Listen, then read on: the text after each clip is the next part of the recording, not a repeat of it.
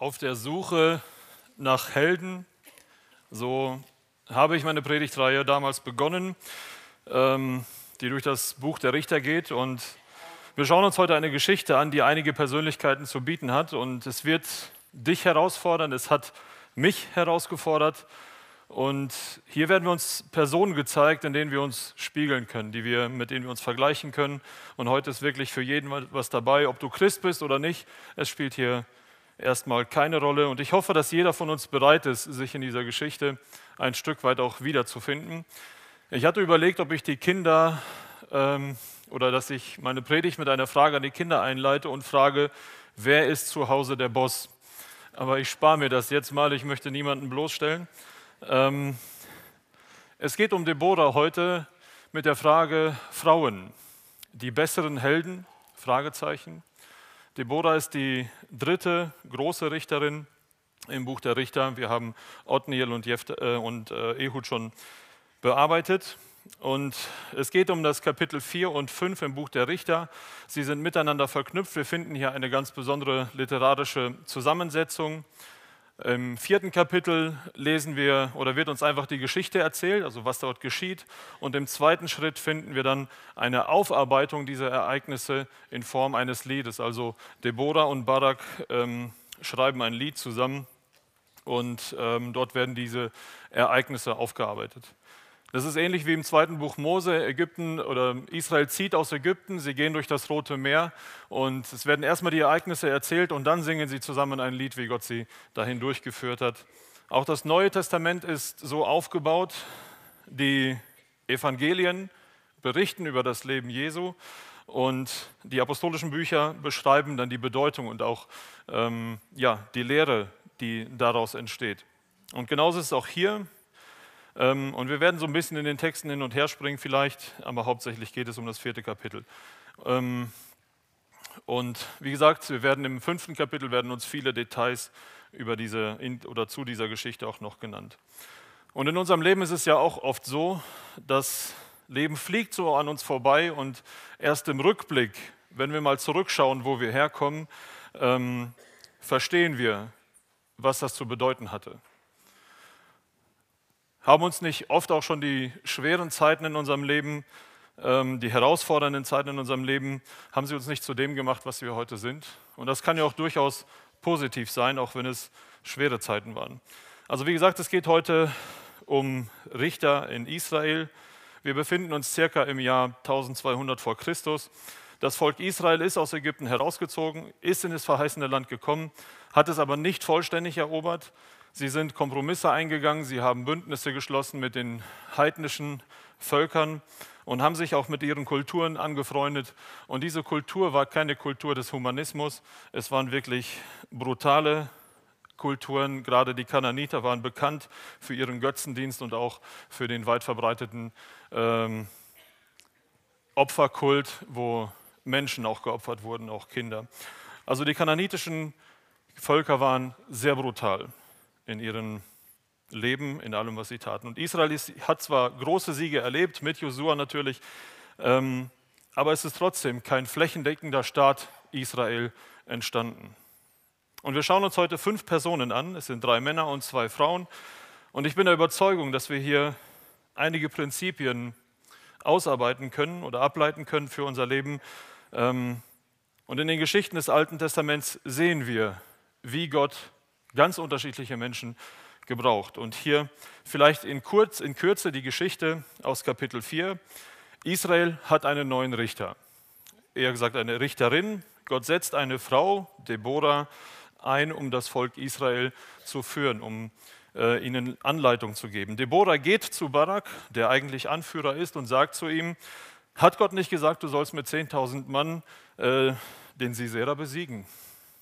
Sisera ist der Hauptmann der kananitischen Armee ähm, und der knechtet Israel schon seit 20 Jahren mit Gewalt. Er unterdrückt sie. Und Barak sagt, okay, Deborah, wenn du mitkommst, dann mache ich das. Sie ziehen los und sie besiegen diese Armee von Sisera. Sisera flieht und versucht sich bei Jael, einer eigentlich Verbündeten, zu verstecken. Doch Jael ist nicht das, was sie scheint. Und sie tötet Sisera in ihrem Zelt und Israel siegt über seine Peiniger. Das ist so vielleicht in aller Kürze die Geschichte, ähm, die wir uns heute anschauen werden und ich möchte da Stück für Stück durchgehen. In Vers 1 und 3 lesen wir, warum Israel schon wieder in dieser Situation ist, dass sie unterdrückt werden. Wir lesen in Kapitel 4 die Verse 1 bis 3. Als aber Ehud gestorben war, der Richter, der vorher da war, taten die Kinder Israels wieder, was böse war in den Augen des Herrn. Da verkaufte sie der Herr in die Hand Jabins, des Königs der Kananiter, der in Hazor regierte, und sein Heerführer war Sisera, der in Haroset Goyim wohnte. Da schrien die Kinder Israels zum Herrn, denn er hatte 900 eiserne Streitwagen und er unterdrückte die Kinder Israels mit Gewalt 20 Jahre lang. Ein Satz, der hier im Buch der Richter immer wieder uns vor die Füße fällt, ist, sie taten wieder, was böse war in den Augen des Herrn. Und wenn man das Buch der Richter liest, da denkt man sich, nicht schon wieder. Ihr hattet jetzt 80 Jahre Ruhe. Ihr habt verstanden, dass es darum geht, dass ihr Gott gehorsam seid. Und ihr habt 80 Jahre Frieden erlebt. Ähm, ihr habt es gerade geschafft, auf das zu hören, was Gott sagt. Und jetzt versagt ihr schon wieder. Und das ist dieser immer wiederkehrende Abfall im Buch der Richter des Volkes Gottes von Gott. Und wir sehen das, mit jedem Abfall wird es schlimmer und die Zeit länger, ähm, in der sie versklavt werden. Ehud, der letzte Richter, ist gestorben und schon wieder geht es bergab. Es hängt scheinbar an einer Person. Und irgendwie nervt es. Es kommt einem so ein bisschen dumm vor, was die da machen. Aber ist das nicht eigentlich auch unsere Geschichte, deine und meine Geschichte?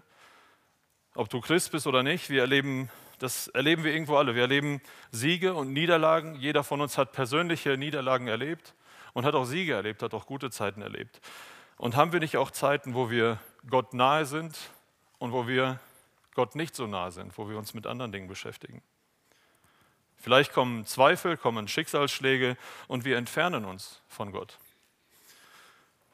Und die Bibel beschreibt den Abfall von Gott immer als einen Abfall in die Sklaverei, und so ist es auch bei uns Christen, wenn wir nicht, wenn wir uns nicht in das Wort Gottes halten und in Sünde fallen, fallen wir in eine Sklaverei. Auf einmal sind Dinge da, die uns fesseln, auf einmal sind Dinge da, die uns in Abhängigkeiten bringen. Wir fallen in Süchte, wir fallen in irgendwelche Triebe, denen wir scheinbar nicht widerstehen können. Und wisst ihr, wer sich mit den kananitischen Völkern damals eingelassen hat, der hat auch ihre Brutalität übernommen man macht, also das macht Sünde in unserem Leben auch. Sie macht uns zu schlechteren Menschen mit einer niedrigeren Hemmschwelle für Lüge, für Rache, für Selbstsucht, für Streit, für Selbstgerechtigkeit oder Schlimmeres. Und das passiert dem Volk Israel auch. Sie verlassen die Gebote Gottes, sie finden sich in der Sklaverei wieder. 20 Jahre lang Unterdrückung. Und es sind Feinde, die sie einfach ignoriert haben. Ja, wenn wir in den, ins erste Kapitel gehen, dann lesen wir, dass Israel zog nicht in die Ebenen ähm, oder hat die Völker in der Ebene nicht angegriffen. Warum? Weil diese Völker eiserne Streitwagen hatten. Sie ignorieren diese Feinde einfach. Und dann kommt die Rechnung. Und das ist ein wichtiger Punkt. Wenn du Sünde in deinem Leben ignorierst, verschwindet sie nicht einfach. Wenn du Sünde lebst oder in Sünde lebst und die Dinge nicht klärst, sie verschwinden nicht. Du bist gefangen in Süchten, in Abhängigkeiten, vielleicht in einem Lügenkonstrukt, das du dir aufgebaut hast. Aber auch dann gibt es eine Adresse, wo wir hin dürfen. Ähm, wir können auch heute Gott anflehen, dass er uns aus dieser Situation herausholt. Ähm, und Gott tut das auch. So wie er es damals mit dem Volk Israel gemacht hat, so kann er es auch heute tun. Keiner von uns ignoriert einfach eine Rechnung, ja, die neuen Abschlagszahlungen für Gas. Keiner ignoriert das. Wir wissen alle, wenn wir nicht bezahlen, wird es schlimmer. Und genauso ist es auch mit der Sünde. Gott ist immer derselbe. Er geht auf unsere Hilferufe ein.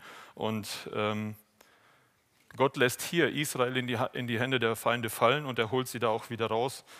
Und das ist unser Gott heute noch. Er ist souverän und er steht über allen Dingen. Und die Persönlichkeiten, jetzt kommen wir so in die Geschichte rein, die wir hier heute sehen, sind sehr interessant. Wir haben Deborah, wir haben Lapidot, das ist der Mann von Deborah, ähm, wir haben Barak, Sisera und wir haben Jael. Ja, das Besondere in dieser Geschichte ist, hier spielen zwei Frauen eine sehr große Rolle. Und dazwischen finden wir Männer, die eigentlich unterschiedlicher nicht sein könnten. Ähm, die erste Frau wird uns vorgestellt, die Richterin Deborah. Wir lesen die Verse 4 bis 7. Richter 4, die Verse 4 bis 7. Und Deborah, eine Prophetin, die Frau Lapidots, richtete Israel zu jener Zeit. Und sie saß unter der Deborah-Palme zu Gericht zwischen Rama und Bethel auf dem Bergland Ephraim. Und die Kinder Israels kamen zu ihr hinauf vor Gericht. Und sie sandte hin und ließ Barak rufen, den Sohn Abinoams von Kedesh Naphtali, und sprach zu ihm: Hat nicht der Herr, der Gott Israels, geboten, geh hin und zieh auf den Berg Tabor und nimm mit dir zehntausend Mann von den Söhnen Naphtalis und von den Söhnen Sebulons? Denn ich will Sisera, den Heerführer Jabens, mit seinen Streitwagen und mit seinen Heerhaufen zu dir an den Bach Kison ziehen lassen und ihn in deine Hand geben. Deborah, die Frau Lapidots, ist Richterin. Ist die Frage, war das eine Folge des Feminismus der heidnischen Völker, dass auf einmal eine Frau Israel führen muss? Nein, Gott setzt Deborah als Richterin ein, als Führungspersönlichkeit. Er hat sie ausgewählt. Und natürlich jubeln jetzt alle Kritiker und alle ähm, ja, Bibelkritiker und alle Feministen jubeln jetzt und sagen, ja, seht ihr, auch eine Frau darf leiten. Ähm, hier steht es, die Frau war Richterin in Israel. Warum sollte das nicht heute so bei uns in der Gemeinde sein? Warum darf eine Frau kein Pastor oder kein Älteste sein, zumindest in den bibeltreuen Gemeinden? Deborah durfte das doch auch. Die Bibel widerspricht sich hier doch. Das ist Wasser auf die Mühlen der Feministen und der Bibelkritiker. Und hier müssen wir auf die Details achten. Als erstes wird hier erwähnt, dass sie die Frau von Lapidot ist. Und auch dieser Hinweis deutet darauf hin, dass sie zu ihrem Mann gehört, also nach der Ordnung Gottes. Ja, wir finden immer wieder die gleiche Art, wie eine Frau vorgestellt wird in der Bibel.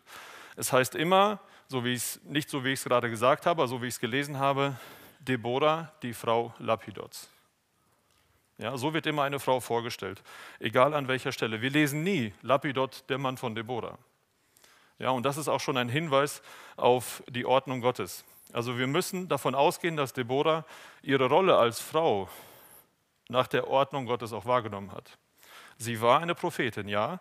Das bedeutet aber nichts anderes, dass sie das Wort Gottes kannte, dass sie Gottes Willen kannte und dass sie diese Dinge dass sie darüber gesprochen hat, dass sie sie, offen, dass sie die an, die an das Volk weitergegeben hat. Also sie hat Wahrheiten über Gott ausgesprochen. Das tun Propheten.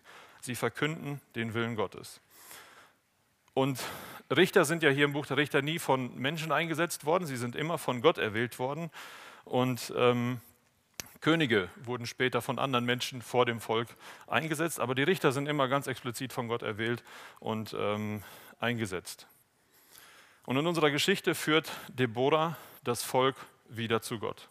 Sie predigt das Wort Gottes. Und jetzt bewege ich mich auf ganz dünnem Eis. Warum haben wir keine Pastorin in unserer Gemeinde?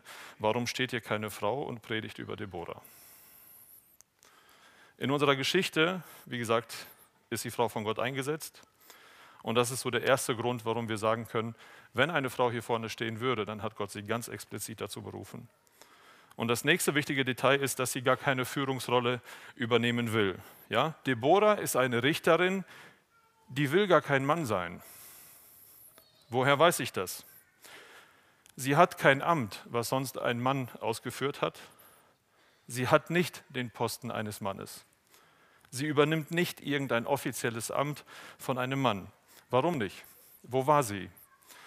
Sie saß unter der Deborah-Palme.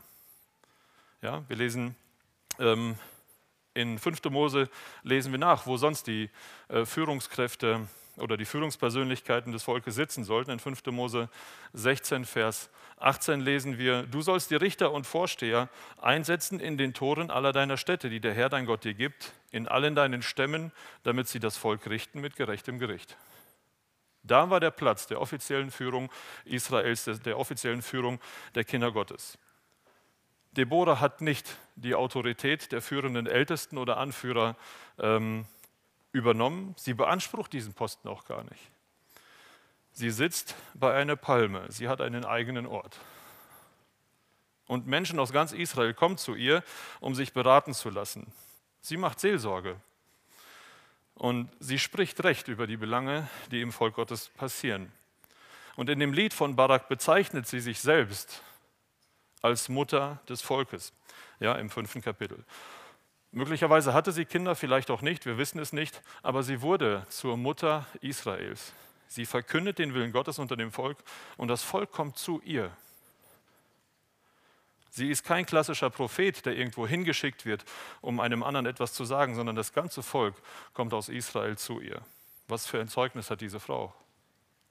Sie verkündet Wahrheiten über Gott und sie führt Menschen in die Gegenwart Gottes. Sie ist anerkannt bei dem ganzen Volk, ohne die Ordnung Gottes zu verletzen. Und das ist ein sehr aktuelles Thema für uns heute. Die ganze Welt um uns herum möchte uns unbedingt weismachen, ähm, dass Mann und Frau absolut gleich sind. Es sind die Medien und die Ideologie unserer Politik, die das machen möchte. Sie schreien es überall hinein. Mann und Frau äh, sind gleich. Die Bibel sagt, Mann und Frau sind nicht gleich. Es gibt viele Gemeinsamkeiten natürlich, aber es gibt auch viel größere Unterschiede. Und allein biologisch ist der Unterschied sehr groß. Ich meine, da müssen wir nicht drüber reden. Die Bibel spricht bei Mann und Frau immer über gleichgestellte Wesen, das ist richtig. Vor Gott sind Mann und Frau gleich wertvoll. Jesus ist ja nicht nur für die Männer gestorben. Ja? Ähm, Mann und Frau sind nach dem Ebenbild Gottes geschaffen, ja? jedoch mit unterschiedlichen Rollen und unterschiedlichen Verantwortungen. Und das macht die Bibel auch sehr deutlich. Das ist die Schöpfungsordnung. Ich denke, wir haben dieses Jahr schon sehr viel darüber gehört. Also Deborah ist keine Vorreiterin des christlichen Feminismus. Sie ist eine gottesfürchtige Frau, die eine ganz besondere Aufgabe von Gott direkt bekommt und sie führt ihren Dienst sehr gewissenhaft aus, ohne die Autorität der eigentlichen Anführer zu untergraben. In Kapitel 5, in ihrem Lied, dann bezeugt sie in Vers 9, sagt sie sogar äh, oder spricht sie sogar über ihre Treue zu den Anführern Israels. Sie sagt, mein Herz gehört den Anführern Israels. Ja, eine klare Unterordnung. Und wir müssen an dieser Stelle auch über ihren Mann sprechen. Sie muss einen sehr, sehr weisen und auch klugen Mann gehabt haben. Der hat ihr scheinbar den nötigen Freiraum gegeben, um diesen Dienst zu tun. Er stand hinter ihr und hat sie nicht daran gehindert. Sie ist von Gott erwählt worden. Und vielleicht eine kurze Anwendung für uns Männer. Männer, kennt ihr die Stärken eurer Frau? Hat sie den nötigen Freiraum? Fordert oder fördert ihr sie in ihrem Dienst in der Gemeinde? Wir Männer, wir tun ja ganz oft so, dass wir der Boss zu Hause sind, dass wir wissen, wie alles laufen soll. Und äh, zumindest ist es wichtig, dass die Außenstehenden das so wahrnehmen. Ähm, wir wissen nicht viel über Lapidot, aber Herr hat Deborah wirklich in ihrem Dienst nicht im Weg gestanden. Ja, sie hatte Zeit für das, was sie getan hat. Und das sollte uns Männern Mut machen, unsere Frauen auch in geistlicher Hinsicht zu fördern, ihnen dort Raum dafür zu geben. Als erstes natürlich bin ich als Mann ähm, Vorbild für meine Frau, in, gerade in, in geistlicher Hinsicht. Aber warum sollten Frauen keine geistliche Ausbildung machen? Wir haben viele Möglichkeiten bei uns in der Gemeinde über das GBS, über ähm, das Bibeltraining in Gummersbach. Es gibt viele gute Seelsorgeseminare. Warum sollten Frauen das nicht tun? Deborah bezeichnet sich hier als Mutter Gottes, äh, als Mutter Israels, Entschuldigung. Und vielleicht für die Singles unter uns, die keine Mütter sind, zumindest physisch nicht. Du musst keine Kinder haben, um Mutter zu sein. Wenn das bei euch Singles noch nicht dran ist, dass ihr eigene Kinder habt, ähm, dann könnt ihr trotzdem geistliche Mütter und Seelsorger sein. Ja, in den Kinderstunden, in den Teenstunden, in der Jugend, in den einzelnen Freizeiten. Hier ist der Bedarf groß und auch hier bedarf es eines, eines guten Fundamentes. Darauf muss man sich vorbereiten. Und wenn wir jetzt in der Geschichte weitergehen, lernen wir noch mehr von Deborah, und zwar, wenn wir uns die Situation mit Barak anschauen. Deborah lässt Barak zu sich holen. Wir sehen hier ihre Autorität. Ja? Bringt mir Barak und Barak kommt. Und hier sehen wir, mit wie viel Gefühl und mit welcher Klugheit Deborah zu dem eigentlichen Anführer Israels spricht. In Vers 6 und 7 lesen wir, und sprach zu ihm, hat nicht der Herr, der Gott Israels, geboten, geh hin und zieh auf den Berg Tabor und nimm mit dir zehntausend Mann von den Söhnen Naphthalis und von den Söhnen Sebulons? Denn ich will Sisera, den Heerführer Jabins, mit seinen Streitwagen und mit seinem Heerhaufen zu dir an den Bach Kison ziehen lassen und ihn in deine Hände geben. Sie formuliert es mit einer Frage. Sie kommt nicht wie eine nörgelnde und besserwissende oder rechthaberische Frau daher. Sie sagt, nein, hat Gott dir nicht geboten? Sie erinnert ihn an Gottes Auftrag. Und Barak kannte seinen Auftrag. Er weiß, was zu tun ist, aber er geht nicht. Männer, das ist unser Problem, oder? Wenn ihr eigentlich wisst, was richtig ist und es einfach nicht tut. Wenn ihr oder wenn man seiner Aufgabe als Hauspriester und als Lehrer in der Familie nicht nachkommt, wenn man passiv bleibt. Und Passivität ist ja kein neues Phänomen. Wir denken uns, die Kinder gehen zur Kinderstunde, sie gehen zur Teenstunde, sie gehen zur Jugend. Ähm, die Gruppenleiter sollen sich bloß Mühe geben, dass sie es auch ordentlich machen. Am Sonntag sind die Ältesten und die Prediger dran. Und ich lehne mich zurück. Alle sind versorgt. Leider ist das nicht ausreichend. Wer trägt die Verantwortung für meine Kinder? Das tue ich. Nicht die Gemeinde, nicht die Ältesten, auch nicht die Prediger, nicht die Teenleiter und auch nicht die Jugendleiter.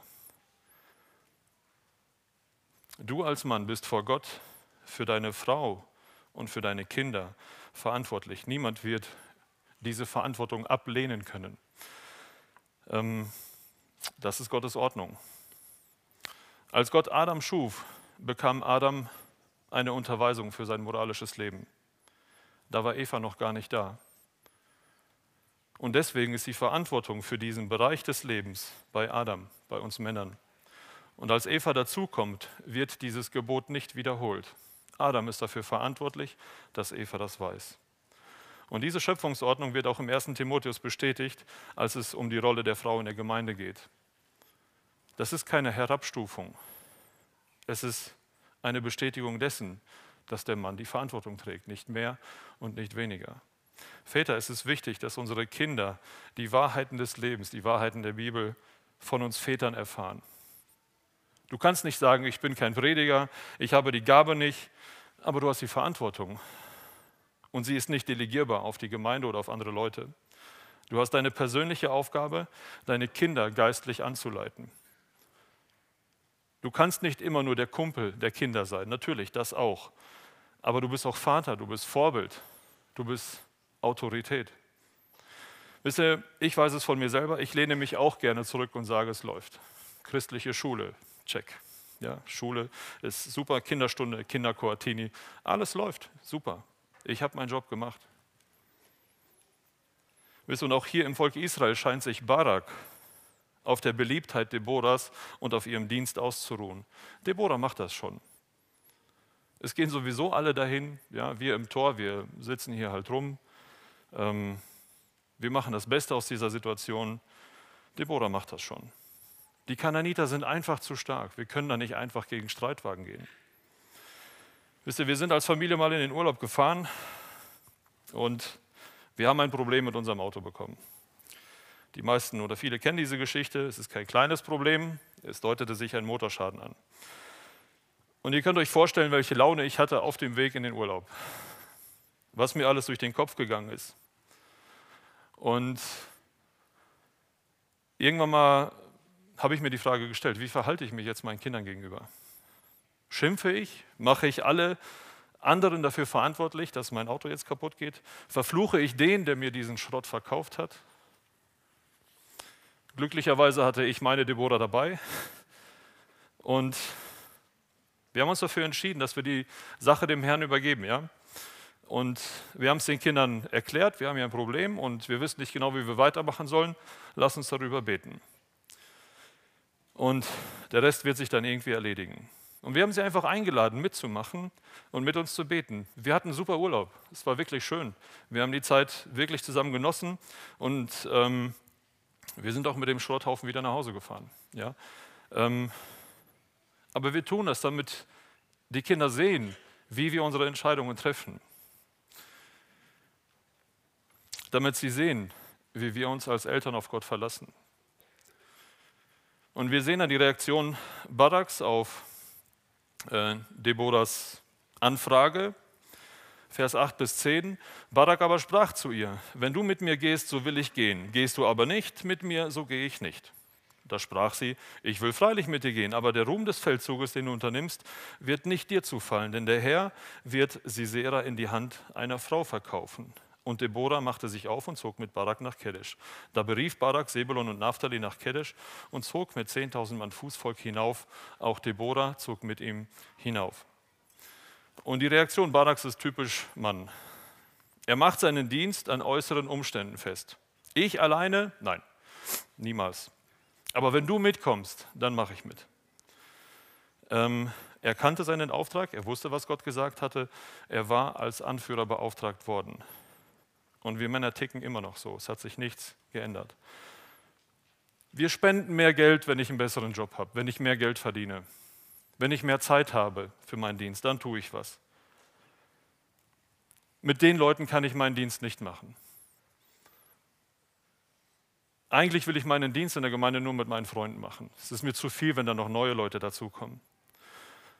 So ticken wir immer noch. Wir haben immer noch Ausreden für, für den Auftrag Gottes. An die jungen Männer vielleicht.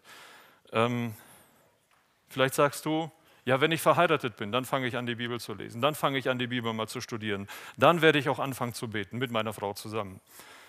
Ähm, wenn ich die Liebe meines Lebens gefunden habe, ne, dann werde ich wirklich ein geistlicher Mann sein. Hier ein kleiner Tipp. Wenn du es in jungen Jahren nicht lernst, deine Zeit Gott zu geben, wirst du später große Schwierigkeiten damit haben. Wenn du in jungen Jahren nicht gelernt hast, geistig, geistlich zu sein und auch ein gutes Fundament für die Ehe zu haben, wirst du sehr große Herausforderungen in deiner Ehe haben. Liebe Jugend, nutzt bitte eure Zeit, um Gott und sein Wort zu studieren. Legt euch euer geistliches Fundament für die Zukunft jetzt. Ihr habt nie wieder so viel Zeit dafür wie heute. Und wir Männer, wir schieben, wie gesagt, gerne alles auf die lange Bank. Das ist bequem, wir bleiben passiv. Und in dieser Zeit verschwinden unsere Probleme ja nicht. Und das ist auch ein Problem unserer Zeit. Wir Männer sind sehr zufrieden mit dem, was wir erreicht haben, was wir beruflich erreicht haben, was wir materiell alles hinkriegen. Ähm, und darauf ruhen wir uns aus und wir vergessen unsere Verantwortung vor Gott. Und vielleicht ist es Zeit, liebe Ehefrauen, dass ihr zu einer Deborah werdet und eurem Mann helft, sich zu erinnern. Es gibt eine Aufgabe für jeden Mann und seine Familie. Und das könnt ihr genauso machen wie Deborah. Stellt die Frage, hat Gott nicht gesagt? Aber wenn die Männer dann erst einmal loslegen, dann geht es auch richtig los. Barak sammelt wirklich 10.000 Mann ein und er zieht mit Deborah in den Krieg. Deborah ist keine Kriegerin, sie ist einfach dabei. Ja, ich nehme an, dass sie so eine Art Motivation war für die 10.000 Mann. Und wir lesen weiter in Richter 4, die Verse 12 bis 16. Und es wurde dem Sisera berichtet, dass Barak, der Sohn Abinoams, auf dem Berg Tabor gezogen sei. Da rief Sisera alle seine Streitwagen, 900 eiserne Streitwagen, und das ganze Volk, das mit ihm war, von Haroset Goyim nach Bach Kison.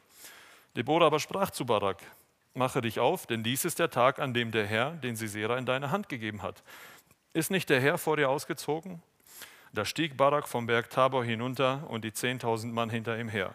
Und der Herr brachte Sisera samt allen seinen Streitwagen und seinem ganzen Heer durch die Schärfe des Schwertes vor Barak in Verwirrung, sodass Sisera von seinem Streitwagen sprang und zu Fuß floh. Barak aber jagte dem Streitwagen und dem Heer nach bis nach Haroset Goyim und das ganze Heer Siseras fiel durch die Schärfe des Schwertes, sodass nicht einer übrig blieb. Sisera, das ist die nächste Person, ist der Hauptmann Jabins und er führt diese wahnsinnig hochgerüstete Armee an den Berg, äh, auf dem sich Barak mit seinen 10.000 Mann aufgestellt haben. Und Sisera ist in unserer Geschichte der Bösewicht. Einige Ausleger sind der Meinung, dass Sisera mit etwa 100.000 Mann und 900 Streitwagen in den Krieg zog. Ja, das ist so mindestens die, also von der Mannstärke her, die mindestens die zehnfache Überlegenheit. Und die Streitwagen damals waren wirklich ein technologischer Meilenstein. Ja, es waren rotierende Schwerter an den Rädern der Streitwagen befestigt, die konnten die Fußsoldaten quasi einfach niedermähen. Und es wäre eigentlich zu vergleichen mit einem Kampf, wenn sich ein Soldat mit einem Gewehr aus dem Zweiten Weltkrieg hinstellt und sich vor einen modernen Panzer stellt. So ungefähr. Ähm, also wir befinden uns hier zeitlich am Ende der Bronzezeit. Es wurde jetzt mehr und mehr Stahl und äh, Eisen kultiviert und ähm, die Streitwagen läuteten quasi so die Eisenzeit ein. Ähm, Israel hat aber nur Fußvolk. Einige Jahrzehnte vorher hat Josua bei der Landnahme Israels ähm, einen großen Sieg davon getragen und er hat alle Feinde, äh, alle Pferde der Feinde gelähmt und er hat die Streitwagen verbrannt. Strategisch würde man sagen, warum? Warum tut man das? Übernimm sie doch einfach. Aber Israel sollte nicht durch technologische Weiterentwicklung das Land erobern, sondern nur durch Gottes Hilfe. Und das galt hier immer noch. Und auch hier steht Israel einer absoluten Übermacht gegenüber. Sie haben Fußvolk ähm, gegen diese Streitwagen. Und Sisera ist der Anführer dieser Armee. Er ist unbesiegbar aus menschlicher Sicht. Er ist der Vier-Sterne-General und auf der Karriereleiter der Kananiter geht es gar nicht mehr höher. Alles dort hört auf sein Kommando. Er ist der unangefochtene Boss. Und jeder kananitische Junge wollte so sein wie er. Er war der Ronaldo der damaligen Zeit. Liebe Männer, ist das nicht auch unsere Vorstellung von einem richtigen Mann? Welches Bild von einem Mann vermitteln wir an unsere Kinder? Wer ist ein richtiger Mann? Ist das der, der auch mal auf den Tisch haut? Ist das der, der die Frau zu Hause im Griff hat, der die Familie im Griff hat? Jemand, der seine Familie alles kauft, ein tolles Haus, das er locker abbezahlt, ein wundervolles Auto, das ist ein richtiger Mann. Mindestens zweimal im Jahr einen tollen Urlaub springen lassen, das ist ein richtiger Kerl. Wir merken, das beschreibt hier einen Mann, der eigentlich nur konsumiert. Wenn du das Fleisch isst, dann bist du ein richtiger Mann. Habt ihr auch schon mal so ähnliche Sätze formuliert vor euren Kindern? Wenn du dich durchsetzen kannst, dann bist du ein richtiger Mann. Lass dir das nicht gefallen. Du musst ein Mann sein. Wenn du ein Mann bist, dann darfst du Alkohol trinken. Welche Bilder vermitteln wir? Das sind Werbeslogans für einen, äh, für einen kananitischen Mann. Wisst ihr, wir machen Männlichkeiten auch oft an äußerlichen Dingen fest. Und so ein Mann ist Sisera. Absolut auf sich selbst fokussiert. Er nutzt seine Macht, um böse Dinge zu tun. Seit 20 Jahren knechtet er dieses Volk. Wir lesen im Kapitel 5 das Lied, oder es wird beschrieben, wie seine Mutter aus dem Fenster schaut, also die Mutter Siseras schaut aus dem Fenster und wartet auf den Streitwagen ihres Sohnes. Und dort steht in Kapitel 5, Vers 30, sollten sie nicht Beute finden und verteilen, ein oder zwei Mädchen für jeden Mann, Beute von bunten Kleidern für Sisera, Beute von bunt gewirkten Kleidern, zwei bunt gewirkte Kleider für die Hälse der Geraubten. Die Frauen der Kananiter ticken genauso. Die denken genauso über einen Mann. Sein Streitwagen kommt erst nach Hause, wenn er hunderte andere Männer getötet hat. Das ist ein Mann. Dann verteilt er stolz seine Beute und verteilt materielle Güter. Ein Mann nimmt sich ein oder zwei Frauen des Feindes und schändet sie. Ein Mann nimmt sich die Reichtümer seiner Feinde, sie gehören ihm. Und das war das Bild eines kananitischen Mannes, ein Mann, der auszieht, um Leben zu nehmen. Und die Bibel gibt uns Männern ein völlig anderes Vorbild. Wir haben in Jesus ein völlig anderes Bild von einem Mann. Jesus kümmert sich um die Menschen, die Hilfe brauchen. Jesus schämt sich nicht, verstoßene Menschen zu betreuen, ihnen Hoffnung zu geben. Er scheut sich nicht, zu kranken Menschen hinzugehen und sie zu heilen. Er kümmert sich um die Menschen, die Hunger haben. Er wäscht seinen Jüngern die Füße, und wir haben es heute, wir haben alle darüber nachgedacht, Jesus nimmt Schuld auf sich, obwohl er unschuldig ist. Jesus rächt sich nicht. Er hält auch die andere Wange hin. Und das sind alles Taten, die nach außen gehen. Ja? Jesus hat seinen Mitmenschen gedient. Welches Bild von einem Mann vermitteln wir in unseren Familien? Machen wir das an äußeren, materiellen Dingen fest? Und dann brauchen wir uns nicht wundern, wenn unsere Kinder heranwachsen und diese Prägung übernehmen und die gleichen Egoisten werden wie wir. Wir Väter müssen zu Dienern in unserer Familie werden. Mein Vater war mir da ein Vorbild. Als wir gebaut haben, das habe ich mir erzählen lassen, hat er kaum eine Singstunde ausfallen lassen. Damals war die Singstunde am Samstag und ähm, wenn am Samstag die Chorprobe war, war er nicht auf dem Bau. Wisst ihr, wir müssen dienende Väter werden, um dem Vorbild Jesus ähnlicher zu werden. Als wir noch Kinder waren, gab es keine Entschuldigung dafür, nicht zum Gottesdienst zu fahren. Für uns Kinder war immer klar, Mittwochs und Freitags ist Gottesdienst. Es gibt da keine Diskussion. Das steht fest. Das sind feste Termine und da legen wir auch keine Termine rein. Kennen unsere Kinder unsere Prioritäten? Sind die Gottesdienste in unserer Familie wirklich feste Termine oder sind die Gottesdienste so Lückenfüller? Naja, heute habe ich Zeit, ich habe nichts anderes vor, dann gehe ich halt hin. Eigentlich dürfte niemand von uns am Freitag etwas anderes vorhaben, als zum Gottesdienst zu gehen. Sind wir hier ähm, oder sind wir hier auch Männer, die der Familie und den familiären Kalender an der Gemeinde, an unserem Dienst für den Herrn ausrichten? Es geht weiter in unserer Geschichte, es kommt zum Kampf, Gott schickt einen überraschenden Regen, der die Streitwagen im äh, Schlamm versinken lässt. Und den Hinweis darauf finden wir auch im Kapitel 5. Und Israel besiegt diese Armee bis auf den letzten Mann. Sisera versucht zu fliehen und er kommt zum Zelt Jaels. Er weiß, dass er verfolgt wird. Barak sitzt ihn auf den Fersen. Wer weiß, vielleicht wollte Barak doch noch dafür sorgen, dass er den Ruhm bekommt.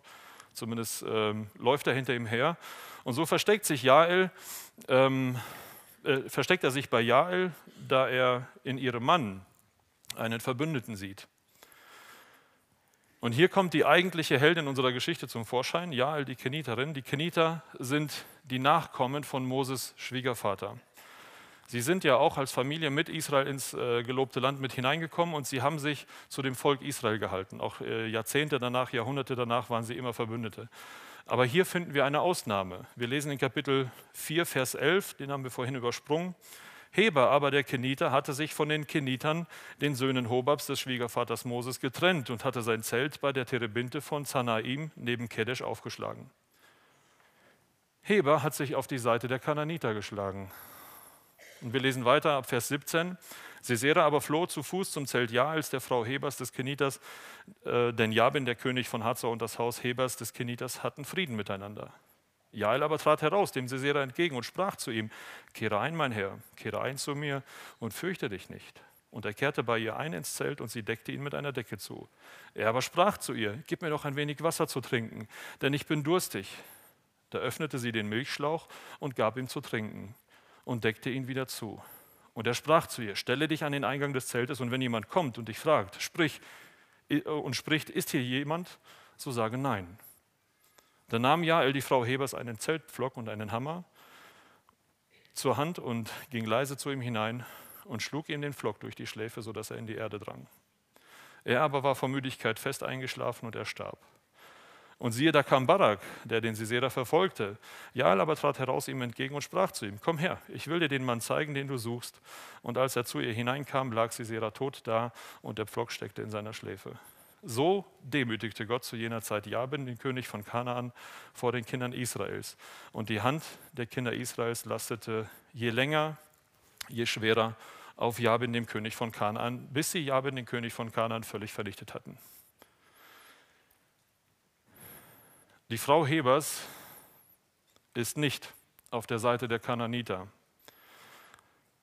Sie steht weiter zum Volk Gottes. Sie kennt ihre Herkunft, und steht zum Volk Gottes. Auch wenn ihr Mann mit den Kananitern einen Deal gemacht hat, ähm, der war nämlich auch passiv, der hat sich auf die bequeme Seite geschlagen. Jael ist hier diejenige, die den Ruhm, ähm, der eigentlich Barak zufallen sollte, bekommt. Und sie ist eine sehr mutige Frau, die ihren Feind kennt und sich aktiv gegen ihn stellt. Und Sisera versucht natürlich, seine Haut zu retten. Und er erwartet von Jael, dass sie ihn deckt. Also wir sehen hier auch, er ist ein Lügner. Ja? Und er will auch Jael zu einer Lügnerin machen. Und Jael handelt hier sehr überlegt. Sie gibt ihm Milch. Milch enthält ein Enzym, das Müdigkeit fördert. Wir kennen das von kleinen Kindern. Und Sisera schläft tatsächlich ein. Und Jael kann mit Hammer und Zeltpflock sehr gut umgehen, weil Zeltaufbau und Zeltbetreuung war Frauenaufgabe. Und sie tötet den am Boden liegenden grausamen Hauptmann mit, ein, mit Zeltwerkzeugen. Gut, dass wir die kleinen Kinder schon in der Sonntagsschule haben. Ist nicht gerade jugendfrei. Jael konnte wirklich gut mit diesem Werkzeug umgehen. Und sie entscheidet sich, zu ihrem eigenen, eigentlichen Brudervolk Israel zu stehen. Sie setzt sich über die falsche Entscheidung ihres Mannes hinweg und sie hält zum Volk Israel. Sie wird zur Heldin unserer Geschichte. Und Barak wird Augenzeuge dessen. Vor seinen Augen erfüllt sich das, was Deborah zu ihm gesagt hat. Jael wird zur Heldin in dieser Richtergeschichte. Das ist eine sehr spannende und eine sehr tiefe Geschichte und wir haben eigentlich nur an der Oberfläche gekratzt. Jeder von uns findet sich hier irgendwo wieder. Die Vorbilder in dieser Geschichte sind Frauen. Gott gebraucht Frauen, die sich ihrer Aufgabe und auch ihrer Verantwortung bewusst sind. Und liebe Männer, vielleicht hören wir das nicht gern, aber Frauen dürfen uns auch sagen, wo es lang geht. Ganz besonders dann und erst recht dann, wenn sie uns in die Gegenwart Gottes führen. Wisst ihr, der weltliche Feminismus, der schwappt auch in die Gemeinde. Und wir sind versucht, die Spaltung der Geschlechter mitzumachen. Das führt zuerst zur Spaltung in der Familie und dann zur Spaltung in der Gemeinde. Und wir dürfen nicht vergessen, dass Mann und Frau von Gott gesehen eine Einheit darstellen. Wir haben wirklich schon viel darüber gehört in diesem Jahr, aber Mann und Frau sind gleich vor Gott. Aber es gibt so gravierende Unterschiede und Verantwortlichkeiten, die Gott festgelegt hat. Gott hat sich Ehe als Vielfalt in Einheit vorgestellt. Warum? Weil er selbst Vielfalt in Einheit ist. Ohne eine gottesfürchtige Frau ist ein Mann wirklich geschwächt. Und wir Männer brauchen unsere Frauen. Eine gottesfürchtige Frau ohne einen geistlichen Mann muss versuchen, alles irgendwie allein zu regeln. Sie ist Koch, sie ist Manager, sie ist Seelsorger, sie ist Lehrer, sie ist Mutter. Sie kümmert sich einfach um alles. Und genau das hat Deborah für das Volk getan, weil die eigentlichen Anführer nicht da waren. Und wir Männer sind oft passiv und wir müssen an unsere Pflichten erinnert werden. Und unsere Frauen dürfen das tun. Liebe Frauen, scheut euch nicht, es euren Männern zu sagen. Denn wenn die Männer erst einmal loslegen, dann verändert sich wirklich alles nachhaltig. In unserer Geschichte wird Israel befreit und sie siegen über die Feinde und sie äh, vernichten ihren Feind, der sie lange unterdrückt hat. Nicht, weil sie selber Streitwagen hätten oder weil sie selber irgendetwas gut können. Sie siegen, weil sie Gott gehorsam sind. Also, liebe Männer, Denkt an eure Hauspriesterschaft. Seid eurer Familie ein Vorbild im Gebet. Zeigt euren Kindern, wie ihr Gott in eure Entscheidung mit hineinnehmt. Studiert das Wort Gottes, damit ihr eure Kinder prägen könnt. Damit ihr die Fragen unserer Zeit als erstes beantworten könnt. Ja, das Thema Sexualität und äh, Gender und so weiter sollte zuerst in der Familie geklärt werden und dann in der Gemeinde besprochen werden. Wartet nicht auf irgendeinen Prediger, der dann kommt und euch dann alles erklärt. Prägt eure Kinder nachhaltig. Nicht als männlicher Diktator, sondern mit der Frau zusammen, als Paar, als Einheit, denn so hat Gott die Ehe gewollt. Und wir dürfen uns sicher sein, dass Gott uns auch hier Sieg schenken wird gegen die Anfechtungen in unserer Zeit. Ich fühle mich durch diesen Text ermahnt und auch ermutigt. Ich muss meine Passivität angreifen. Ich muss hier handeln. Und ich weiß, dass meine Frau hinter mir steht. Ich mache das nicht alleine. Und ich wünsche euch Frauen, dass ihr wie Deborah bereit seid, seid euren, euren Männern zu helfen. Dass ihr eine feste Beziehung zu Gott habt und euren Mann unterstützt. Ich wünsche uns Männern, dass wir unsere Passivität aufgeben und geistliche Vorbilder werden, dass wir für unsere Kinder liebevolle Lehrer werden, die Gott in jede Situation des Lebens mit hineinnehmen. Das wünsche ich uns für unsere Adventszeit und darüber hinaus für nächstes Jahr, dass wir Männer unsere Verantwortung wahrnehmen. Amen.